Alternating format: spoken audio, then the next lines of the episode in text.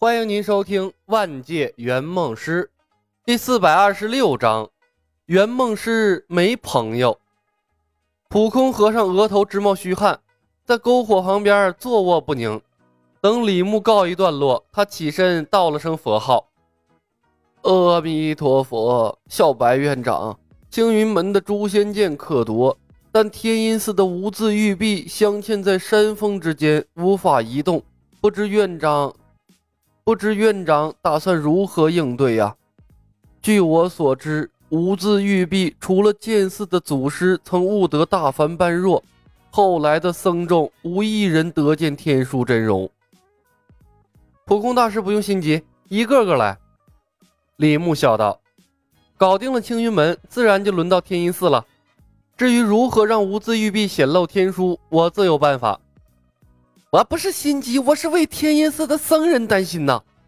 青云门的人失忆也就罢了，功法还在，但天音寺的人除了功法，还有佛法修为呀。若连佛经都忘记了，那还能叫僧人吗？沉吟了片刻，普空决定为老东家求个情。他站起身来，双手合十，恭恭敬敬地向李牧行了个大礼。小白院长，天音寺与世无争。届时还请院长对天音寺僧众手下留情。呵呵，青云门、鬼王宗等人向普空投去一道道冷冰冰的目光，仿佛在说：“你想屁吃！”大家都被李小白坑过了，凭什么和尚就要例外呀？李牧看着普智笑道：“视情况而定，具体情况具体应对。”普空大师，我要为整个仙学院的师生负责。次日重新启程的时候，李牧发现了一个古怪的现象：仙学院各派之间，人和人的距离突然间疏远了，相互之间至少保持着三米以上的空间。道行相近的人交谈可以面对面，可以并排站，但绝不把后背留给对方。一旦后背对着人了，便会条件反射的转过来。而且众人看向李小白的眼神都挂上了那么一丝丝无奈，这是敲头失忆的后遗症吗？可那些没被敲过头的也这么谨慎干啥呀？李牧把疑惑的目光投向了冯公子，晃动手指问道：“小芳，咋回事啊？”冯公子尴尬的对着李牧笑了笑，回道：“师兄，为了预防万一，我提前把所有人都标记上了敲头失忆。”估计是被他们发现了吧？一群老狐狸呀，这是用自己人做实验了。李牧的眉心不自觉地跳动了几下，分外无语。冯公子这是嫌拉仇恨拉的不够啊！照他这种搞法，圆梦师交不到朋友了。冯公子的信息接着传来：“要取消掉吗？”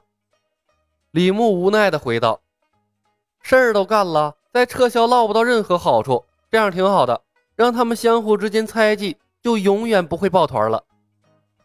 一个脑袋被敲就一定会失忆的世界，人和人之间想要建立信任难如登天呐！我把你当朋友，你却敲我的头。前一秒是仇人，敲了你的头，下一秒我就是你爸爸。李牧试着幻想了一番日后诛仙世界的人们的心理，轻笑了一声。估计诛仙世界以后的道法研究方向会朝着头部的保护和如何快速处理膀胱里的尿液发展吧。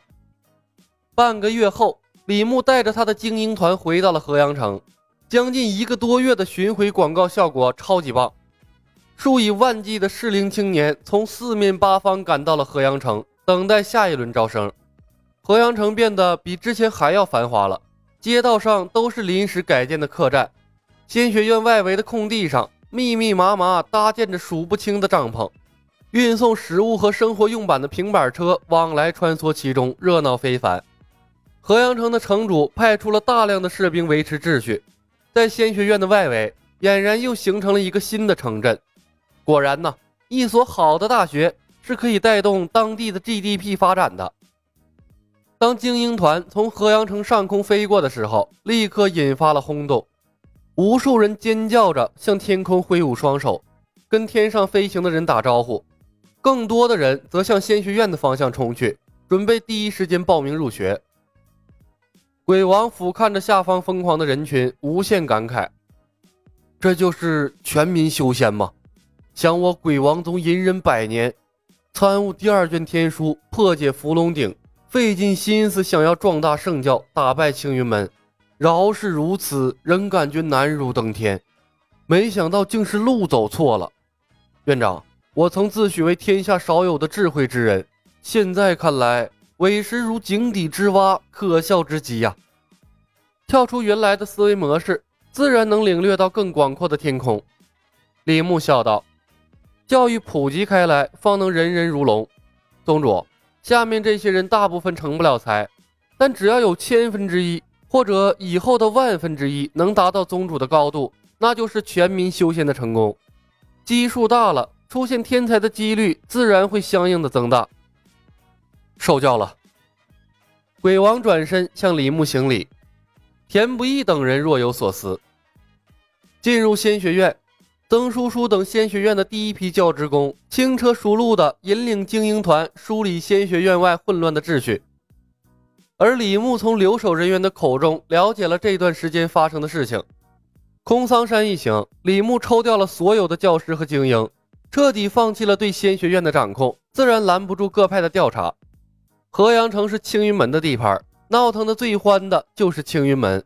他们不仅把仙学院的学生抓到了青云山，了解他们的修行功法，甚至还搬空了仙学院图书馆，更试图派人接管仙学院。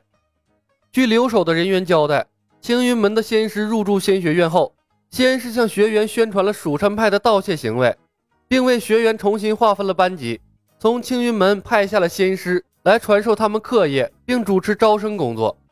不过十天前，听闻李小白等人回归。青云门的仙师们突然撤离，留下一大堆烂摊子后，就再也没有出现。把我蜀山派的秘籍都搬走了，这是笃定我回不来呀！李牧的手指轻轻敲着桌子，看向了田不易。老田，道玄对你很有信心呐。田不易尴尬的无地自容，可惜做事还是不够干脆。李牧摇了摇头，嗤的笑了一声。既然把秘籍都搬走了，何不干脆把剩下的学员全都带上青云门呢？